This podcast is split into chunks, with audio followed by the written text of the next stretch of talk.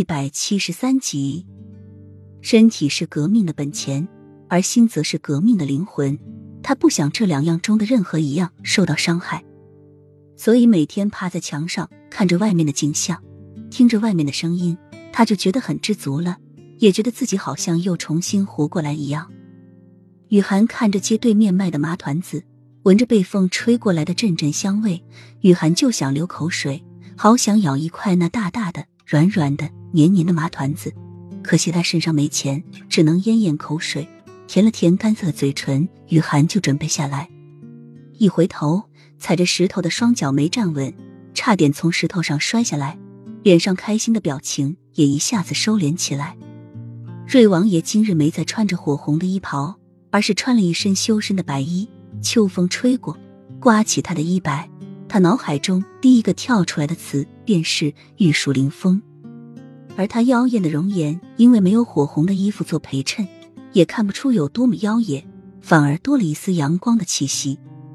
而他的身后则静静的站着捧着药的小西子。原本心情大好的雨涵看到来人，心一阵疼痛，扭头就想离开。他觉得有他在的地方，他的呼吸就会不畅通，甚至会窒息。你以为你还是以前的雨飞？看到本王可以不行礼吗？瑞王爷冷漠的声音从雨涵背后传来。雨涵深吸一口气，转过身就朝瑞王爷行了一个礼。过来，瑞王爷吩咐道。雨涵看了瑞王爷一眼，眼里升起了一丝戒备，但是仍旧慢吞吞的朝瑞王爷的方向移过去，每移一步就像在做着生死抉择一般。